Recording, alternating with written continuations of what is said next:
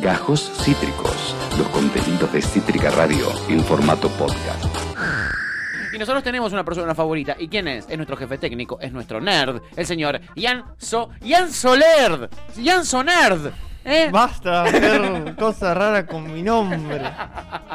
Nerdeando o Jan Sonerd, nuestro columnista nerd. ¿Cómo estás, amiguito? Tengo la leve sensación de que me tengo que ir deshaciendo del San se acabó porque es ininstalable. Él quiere instalar arroba soy San se acabó, Pero que es quien. Ya, no, ya, ya, Pero ya noso- quedó de lado esa idea. Te la estamos haciendo difícil, amigo. Te la estamos haciendo muy difícil, perdón. Estoy instalando eh, Yo quiero Twitch. instalar, yo quiero, Sí. eh, mira, por lo menos vos, tu, tu no nombre. Yo quiero instalar mi nombre y no puedo. ¿Qué nombre tenés vos? Agustina. Yo pensé que se Tu nombre, en tu vida. En quisiste tu ese vida. nombre. Sie- siempre quise instalar Agustina, pero llegué muy tarde y todo el mundo me dice Tuti. Para mí, so- sos tu, tu Pero te documento. empezamos a decir Agus. Yo Claro. no tengo drama, Dale, ¿eh? me, me gusta. Agustina. Ah, pero Agus. avisá. ¿Tenés segundo nombre? No, Eh, Nombre, apellido, todo, ¿eh? No, Bien. no, Agus. No, no, no, no, no. María de las Tutis para mí. sos bueno, vos. ¿ves? ¿Ves? ¿Ves? ¿Ves lo que es? ¿Qué? Agustina te estoy diciendo, Buah. decime Agus. Estoy cansado de las mentiras. Ian, ¿podés traerme un poquito de verdad? ¿Podés traerme una No historia sé si te verdadera? puedo traer la verdad, te voy a traer mi verdad. Bien. Vamos a hablar hoy Sufici- de un montón. otra figura importante para los videojuegos. Ya tuvimos en su momento Sí. una figura muy importante para los videojuegos, pero hoy Sí. vamos a hablar de, yo diría, la persona que inspiró A esa persona. Hoy- Vamos, vamos construyendo de escaloncito mientras me gritan eh, eh de atrás. Bien. Eh, Del, mismo, del mismo país, ¿Cómo? del Ja- mismo país que el que Es también japonés. Dios, Son los dos japoneses. Todo han Gran Porque país. todo han hecho. Japón, hay que decirlo, es la cuna de los videojuegos, digamos. Claro. Porque tiene este tipo de figuras. Eh, a- abro un pequeño paréntesis antes Sí. de meternos. Sí. En la apertura de los Juegos Olímpicos que tuvimos hace dos semanas, tres semanas. Sí. Se le dedicó todo un momento, el momento de reivindicación de la cultura japonesa, Sí. a los videojuegos. Se pasaron temas de eh, canciones, bandas sonoras de videojuegos muy tradicionales y famosos. Es verdad. Eh, y se hizo un montón de referencias con los muñecos y los juguetes y demás. Sí. Que es hermoso que desde la- eh, Japón, también hay que decir un soft power ahí que aplican al resto de las naciones. Sí. Sobre todo, digamos, a que uno que está en Japón. Sí. Pero que lo reconozcan como cultura y que lo pongan al mismo nivel que sus danzas, sus bailes, su, eh, su arte tradicionales. visual, Claro. su cine, digamos. También pongan los videojuegos y que se empiece a incorporar de a poquito eh, a, a- a- a eso, ¿no? A, a considerarse un poco de cultura. Claro. Perfecto. Exacto. Bueno, en este contexto vamos a Sí. hablar de una de las pers- principales personas que llegaron a que Japón considere a los videojuegos como algo cultural. De aquí vamos a hablar, a hablar de Shigeru Miyamoto. Vamos, Miyamoto. O sea, mato por ese nombre. Sí, Shigeru qué Miyamoto. lindo. Me gustaría, lo Qué quiero. lindo, Pero Shigeru. Agustina, ya me la complicás. Sí. Sí. Quedemos en Agustina. ¿Querés ser Tuti? ¿Querés No, ser no, eh, no, no, no quiero. Agustina? Estoy que- diciendo que qué buen nombre. Ay, loco, no se puede decir nada en esta columna. Deja un nombre para los demás, Agustina. Mierda. Vamos a hablar de Miyamoto. Y me- como toda la, todo este tipo de, de columnas, me parece lo mejor va a ser arrancar por eh, su infancia, sus principales influencias, cómo arrancó. Primero hay que decirlo, él no era de las grandes ciudades de Japón. Sí. Era de un pueblito muy muy chiquitito que no me voy a animar a, a pronunciar porque no hace falta. Pero imaginemos un pueblo Sí. de menos de 10.000 habitantes Ah, pueblito posta. de las zonas eh, rurales de Japón, de Sí. las afueras de la ciudad. Sí. Él estaba a dos horas de la ciudad más cercana, donde Sí. podía encontrarse con un cine, donde podía encontrarse con una tienda de cómics grande, donde podía acceder a ese tipo de consumos culturales. Sí. Entonces, la mayor parte de su infancia, estamos hablando de una persona eh, hija de docentes, o sea, no con un gran pasar económico, Sí. algo como eh, una clase media sencilla. Sí. Japón nace en 1954, durante los 50 tiene su infancia, y durante los 50 en Japón, en ese pueblo chiquitito, él encuentra una gran afición por todo lo que tiene que ver con los bosques, las cuevas, los lagos que rodean a eh, su pueblo, su- o, que, o que interceden en su pueblo, ¿no? que Sí. siguen encontrando entre casa a casa, todo ese tipo de cuestiones. Y su infancia, más que atravesada por lo que las infancias actuales son los videojuegos y demás, Claro. está atravesada por eso, por ir a investigar, pasar una tarde en el bosque y eh, demás. Y por el otro lado, esto que yo recién les decía que eran docentes, Sí. tenía una gran afición por el arte plástico de los padres. Entonces él tuvo acceso desde muy chico a todo lo que tenía que ver con el dibujo, la pintura, ¿no? y todo lo que tenía que ver con el arte plástico en general. Sí. Y se dedicó muchas veces a retratar esas cosas que de chico fue descubriendo y le fueron fascinando. ¿no? Ir caminando por un bosque y de, de repente encontrarse un lago Claro. ahí y quedarse admirándolo y después volver y pintarlo. Era una cuestión tradicional de ese pueblo donde él se crió. Sí, ¿no? se crió en ese ambiente. Y la realidad es que tenía dotes artísticos, ahora Sí. lo vamos a ver más adelante. Sí. Eh, em, pintaba bien, dibujaba bien. Sí. Y lo empezó a implementar, ¿no? Empezó a ir a una secundaria que tenía eh, un, un taller de dibujo. Él Bien. puntualmente ahí se metió por el lado de los cómics. Sí. Y empezó, estamos hablando, él ya estaba a fines de los 60, principios de los 70, Sí. cuando hablamos de la secundaria, un gran momento para los cómics, lo hemos charlado acá. Claro. Y en Japón, más que nada, con todo lo que tiene que ver con el manga. Sí. Eh, empieza a meterse en club de cómics, a meterse en ese ambiente nerd, ¿viste? Sí, de sí. dibujo de cómics, de ponerse a leer y que le pasen uno, que le pasen otro en la secundaria. Cuando llega a la preparatoria, otro dato que quería agregar, empieza a como oficializar, a institucionalizar ese amor que tenía por el bosque y se mete en clubes de eh, tipo trepar montañas, esa cosa Ah. que tiene en Japón y que a nosotros ni se nos ocurre. sí. Eh, pero es hermoso, ¿no? Ya Sí. estamos hablando de, de principio de los- años 70, Ajá. donde empieza a descubrir todo este tipo de cosas. O sea, planteémonos acá en donde estamos en el perfil. Sí. Estamos hablando de un muchacho de Sí. 18 años, padres docentes, que le gusta mucho pintar, Sí. que tiene su costado nerd, que empezó a, lo empezó a descubrir en la adolescencia, Sí. y que tiene también una gran afición por eh, La naturaleza. la naturaleza, ir, caminar, investigar, descubrir. Sí. ¿no? Principalmente descubrir cosas nuevas y quedarse impactado con ese tipo de cosas. A la hora de meterse, ya de haber terminado los estudios eh, secundarios, los estudios obligatorios, con la preparatoria y todos los sistemas educativos que tienen por allá, Sí. Tiene que elegir una carrera universitaria para empezar a profesionalizarse y lo que decide es meterse en diseño industrial. Avanza en la carrera de diseño industrial como un gran alumno, era muy riguroso de los padres. Sí. Cuando tiene que elegir qué rama del diseño industrial especializarse, decide especializarse en lo que son los juguetes. Mira. ¿no? Y se termina graduando con 24 años de la carrera de diseño industrial con esa especialización. En juguetes. Termina Wow. y resulta que su padre Sí. era muy amigo de un señor del que vamos a estar charlando eh, quizás en otra columna, pues muy interesante la vida también, que es el presidente de Nintendo. Upa. Que en ese momento era una empresa que no es la Nintendo que conocemos Para nada. hoy. Nosotros lo conocemos en Nintendo como una eh, eh, empresa de videojuegos. Pero hacían ¿no? juguetes. En ese momento hacía cartas. Cartas. Cartas coleccionables, como la que conocemos de, eh, de- de intercambio, que ahora bueno, ahora llegaron las de Yu-Gi-Oh, las de Pokémon sí, y demás. Sí, bueno, pero estaban Bueno. las. ¿Cómo se llamaban las que habían eh, cu- cuando yo era pibe? En- las Magic. Teníamos las cartas Magic. Andas Bueno. a ver. Nintendo se dedicaba a ese tipo de juguetes, ¿no? A Sí. ese intercambio de juguetes para chicos. Entonces lo suman, ¿no? Le dicen, che, hacer una entrevista que es mi hijo. Finalmente lo terminan sumando a él. Sí. Y desde su lugar de diseño industrial simplemente se dedicó a eso mucho tiempo. Que es hacer el diseño de los envoltorios de las cartas, Sí. de las cajas de los juguetes que hacía Nintendo y demás. ¿No? Hasta que llega un momento me parece interesante.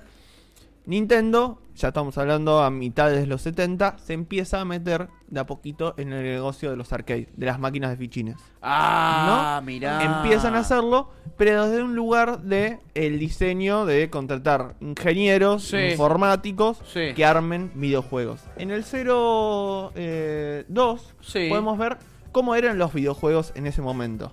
¿No? A ver. 02 vamos a ver Qué el... eh, Para ese momento que. Ay, sí. Ahí estamos viendo en pantalla Ah, porno. cómo eran esos jueguitos de esas épocas que nos hablarían, cómo eran los primeros arcades de Nintendo. Ah. O sea, estamos hablando acá de, eh, de juegos viejos. Viejitos, de juegos mal. antiguos con píxeles. Onda Pac-Man. Onda Pac-Man, onda, Onda Wonder Boy. Pac-Man ya era, sí, claro, es la misma época. En la misma época, ¿no? Wonder ¿Y cómo se llama el típico y ancho, el de las navecitas? El de las navecitas Space, que Space, acá. ¿cómo se llama? Eh, Eh, Space Invaders. más- bueno. Invasores espaciales, Space Invaders. sí. Ah, Ahora, ahora lo buscamos, mira, lo- se, se me escapó. Sí, Lo- pero es ese lo estilo, tenía en la- digamos. la- tenía en la cabeza. Bueno, Ese tipo. Ese, ese tipo de cosas, ¿no? Sí. Bueno, Nintendo se empieza a meter, pero como una empresa más, Sí. sin mucho éxito, agarrando este tipo de cosas que se pensaban desde lo técnico y después se lo enviaban a los diseñadores para que más o menos le den una forma. Sí. Pero primero se pensaba desde lo técnico. Y se empezó a exportar, ahí es cuando Japón empieza a exportar este tipo de máquinas Sí. desde eh, Asia hacia Estados Unidos para venderlo y empiezan a tener Nintendo su propia filial en Estados Unidos. ¿No? Clave. Acá hay un juego que es eh, como clave dentro de los arcades que fueron sacando que se llamó Red Art Code. ¿No? Sí. Red Art Code que lo tenemos en el... eh, De nombre no lo juno, ¿eh? De nombre no lo juno. Ah, Ahora lo buscamos. Te- estoy medio mareado con los videos, perdón. Tranquilo, tranquilo. Eh, era un juego que era Sí. muy parecido al que recién decían ustedes. Sí. Al Invader. Al, Al Space de- Invader. Ahí está. Ese. A la invasión del espacio sería. ¿no? Exacto, que hablemos Era muy parecido. tir- Tiran tiritos y demás. Sí, En las pruebas que hicieron previas funcionó bien. Sí. Era entretenido el juego. ahí lo estamos viendo. Hicieron mucha. Muy bueno Producción. ese. Es que ese es, es mucho mejor de los que hemos jugado nosotros. Este, este es Es un como una juegazo. es como el siguiente. Tiene hasta colores. Mirá qué bueno. Eh, Con este la rompieron, ¿no? no. ¿No? Funcionó muy bien, pero cuando mandaron a hacer la producción hicieron muchos porque le estaban pegando con el Invisor. Y se fueron al carajo. Se fueron al carajo y entonces tenían que enmendar esto, ¿no? Decir, No. bueno, ¿qué carajo hacemos con estas máquinas? ¿Y ahora qué? Porque no las vendían. ¿Ahora qué? No tenía dónde vendérselas. Entonces Claro. lo que le dicen es, che, llamar a Miyamoto, que Miyamoto estaba haciendo diseños muy Y básicos. que lo resuelva. Sí, resolveme esto, Miyamoto. Y sumémonos para darle una vueltita de rosca con las máquinas que ya tenemos hechas. Sí, Pensemos un nuevo juego para poder, aunque sea, rescatar un par de mangos. Claro. Porque estamos hundidos todos. Estamos Estamos hundidos hundidos todos, negro. todos, Claro. Y ahí es cuando lo llaman. Sí. El primer intento es hacer un videojuego de Popeye. Que es lo Sí. más lógico del mundo, es agarrar una franquicia ya muy popular, Que sabés más que a va a fines de los bien. 70 que la va a pegar. Claro. Hagamos un juego de esto. Claro. Nintendo va por la búsqueda, no consigue los derechos de, venta de Popeye. El segundo intento es La Bella y la Bestia. Uh. Recordemos, eh, Miyamoto era, estaba, tenía una gran obsesión por, eh, en su infancia, todo lo que era películas de Disney. Sí. Las películas de Disney Classic, estamos hablando, estamos hablando de Peter Pan, de Blancanieves, Ah, de verla. Entonces se enamoró de ese tipo de películas.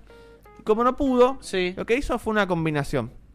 Agarró lo que es eh, Popeye, Sí. estamos hablando de que tenemos a Brutus, ese Popeye y la bestia. que, pele- Sí. que, que- que peleaba con Popeye por la chica, ¿no? Sí. Que lo combinó medio con la Bella y la Bestia y agarró otra franquicia popular, más en Japón, que es King Kong. Y ahí es cuando hace, si querés podemos ir al sé, 0 1. boludo. Miyamoto, te amo. Miyamoto. ¿Es el creador de Donkey Kong? Es el creador de Donkey Kong. Te amo, Miyamoto. sos En el un 0 1 genio. vamos a conocer a Miyamoto, finalmente. Por favor. Eh, y vamos a ver que es un nerd. Mira Ah. lo que es. Tiene cara de nerd, boludo. Tiene una cara de nerd que no puede más. Se lo decimos a la gente. Lo estamos viendo en este momento. Tiene cara de Miyamoto. videojuego. Tiene cara Bueno, de videojuego y lo cara que de buen estamos chabón también, hay que presentando, decirlo. Lo Sí. que estamos viendo es a Miyamoto en un video de presentación que se hizo hace muy poquito tiempo, o sea, Sí. ese video es relativamente actual. Sí. presentando el parque temático de Ja- que se abrió en Japón de eh, eh, Mario. Uh. ¿Por qué? ¿Por qué? Porque Miyamoto agarra y es la figura de Popeye, la figura de la bella y la, de la la bestia, Bella de la bella y la bestia, Sí. la figura de Kong, de King Kong, Sí. y los transforma en lo que nosotros conocemos como el primer Mario, Genio. o, no, en realidad la primera aparición de Mario, que es Donkey Kong. Claro, ¿No? en Donkey Kong hay un, hay un tipo que es Mario, digamos, que es el plomero, que es el personaje que uno usa en Donkey Kong. Porque eh, el Donkey Kong de la Nintendo 64 es el que vos sos el monito, el gorila. Correcto. Eh, eh, el, el original, el, el mono es el malo. Y, y- Tenemos tres, ¿no? Y con lo que respecta a la franquicia de Donkey Kong. Sí. Por un lado tenemos a Donkey Kong, que Donkey Kong le tira barriles a, A Mario. el que en ese momento se llamaba... eh, llegaron con otros nombres a Estados Unidos. Sí. De Japón, los nombres que se le pusieron, en este caso Miyamoto, Sí. era eh, el que saltaba, era Mario, no tenía Sí. nombre, era el que saltaba. El que saltaba. Estaba Divino. la chica, que era Sí, la, la princesa. chica, la princesa. Sí. Eh, y estaba, eh, no me recuerdo bien el nombre, pero era como Kong, Sí, el mono, Kong. punto. Cuando llegaron le empezaron a poner para plotearlos y mandarlos a las Sí. casas de videojuegos.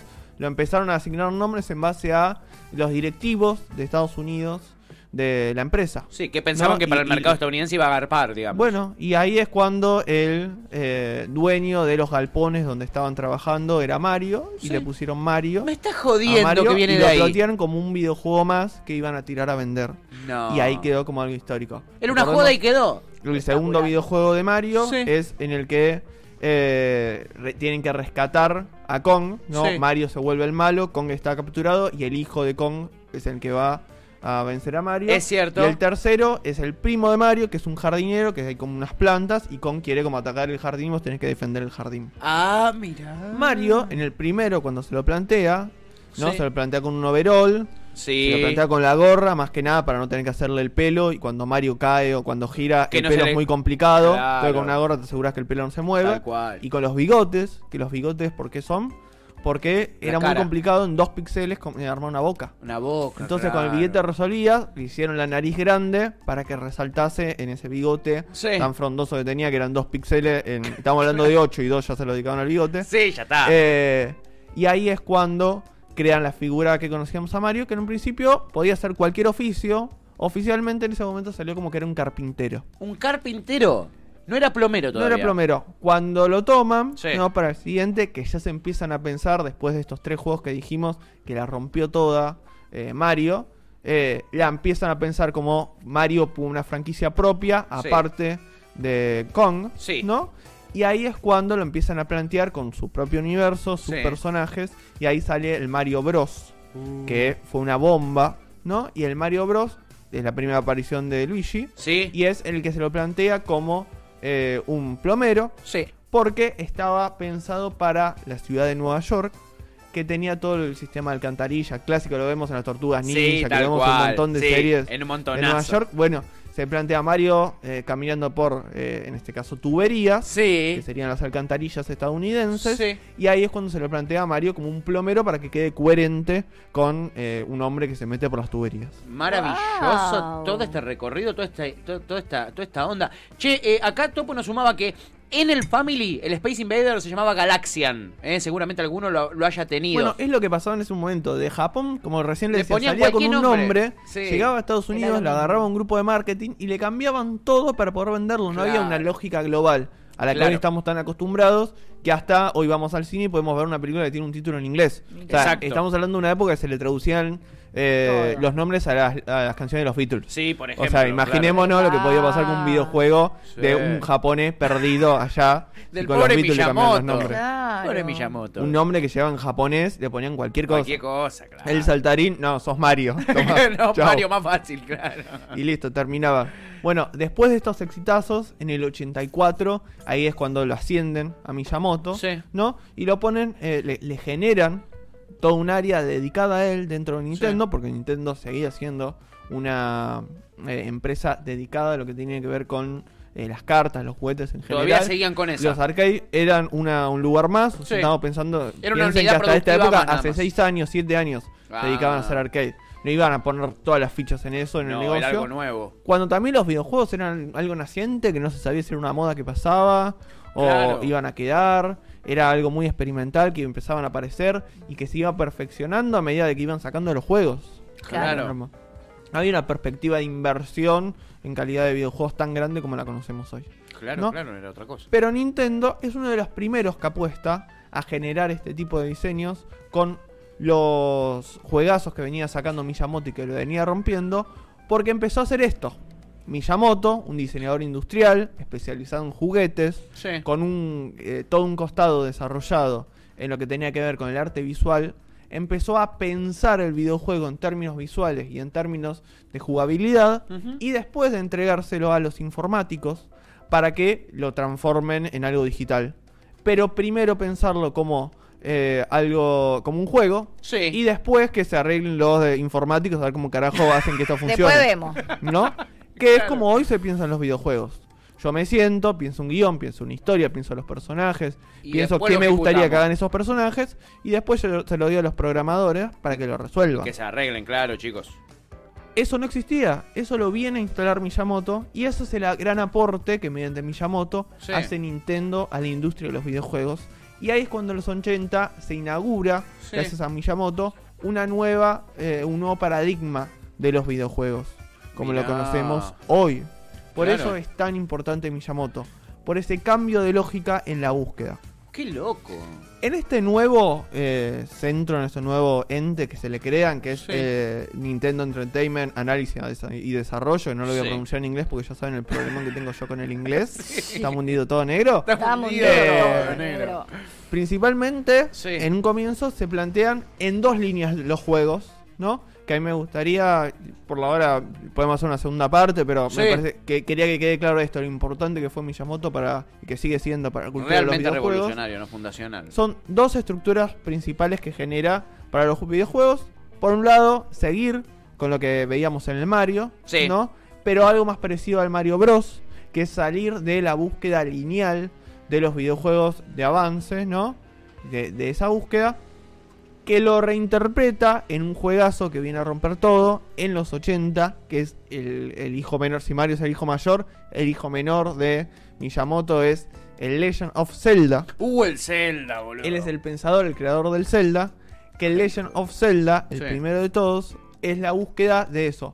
La perfección del Mario Bros. Sí. Donde se va buscando, donde es un tipito que no tiene un, un, eh, un camino lineal Claro. por el que avanza como el Mario, que es una plataforma y va caminando. Es cierto. Sino que va a e investigar Tiene como un él investigaba en su infancia ese bosque.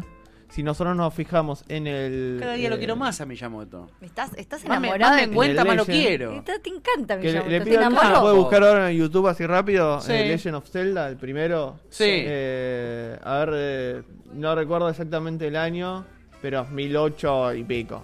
Del No. año del 2008 y recuete. De Pico. 1980 y pico, quise decir. Ah. 1980 y pico. 1986, ahí está. Mirá. Si lo pones Lu, 1986, The Legend of Zelda va a salir el toque. Mirá. Para la NES, esa época. Sí. Y es eso, es un tipo que si lo vemos está claramente inspirado en Peter Pan, una Sí. de las películas de Disney que lo había fascinado en su infancia Sí. que va caminando por el bosque y va descubriendo y él buscaba eso, que se fascinen en el descubrimiento de la misma manera de como él se eh, sorprendía cada vez que se encontraba con una cueva, que se encontraba con un lago, que se encontraba con algo especial en el bosque que tenía su infancia. Realmente revolucionario, eh. Todas este las tipo cosas. de búsquedas, Sí. ¿no? La de una navegación no lineal, bueno, ahí estamos viendo justo Legend of Zelda. Sí. ¿Qué es esto? Esto no existía en los videojuegos de vos poder elegir para dónde ir, doblar para para, adelante, acá, vas doblar para para, atrás. El mapa se abre. Es Esta una búsqueda locura. no existía. Claro, vos eras todo derecho con Mario. Para adelante, para adelante, para adelante, para adelante, como el Wonder Boy, ponele. No, no. Para adelante y para adelante.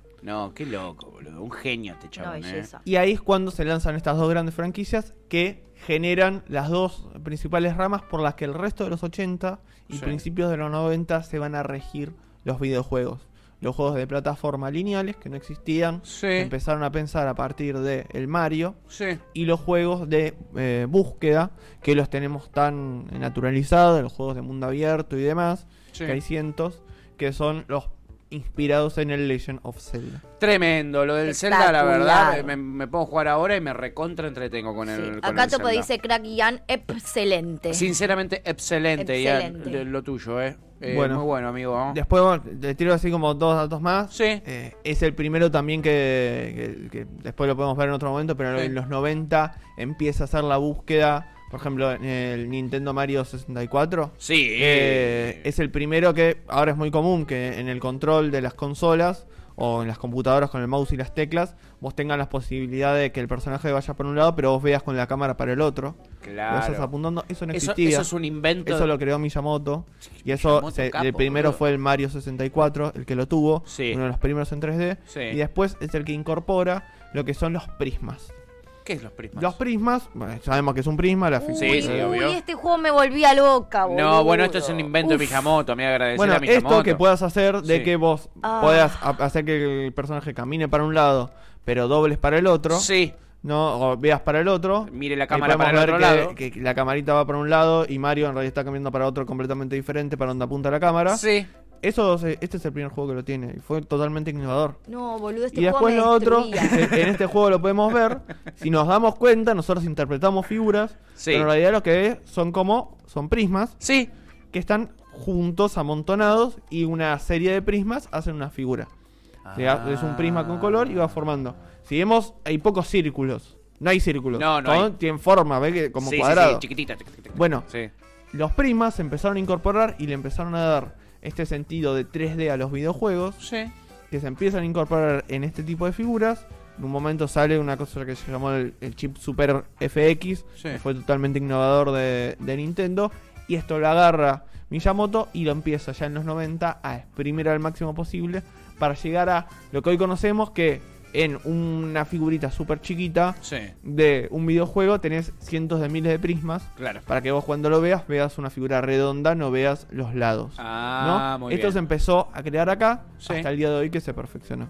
Tremenda, la columna de arroba soy San se acabó, nuestro columnista nerd, sí, columnista de nerdeando. Eh, la verdad, eh, la gente eh, nos pide que te levantemos en andas y te llevemos eh, por Avenida Mitre para que, eh, nada, firmes autógrafos y beses niños, pero no lo vamos a hacer. No. Bueno, me O alegra. sí. Gracias. Si querés lo hacemos después, Jan. pero- no, no, no, no, te, te- te lo agradezco profundamente. ¿No? Eh, tremenda columna, Jan. Chor. Tremenda columna. Sepan Gracias. que los que llegaron sobre el final la pueden volver a revivir en citricaradio.com. Va a estar subida a la tarde, amigo.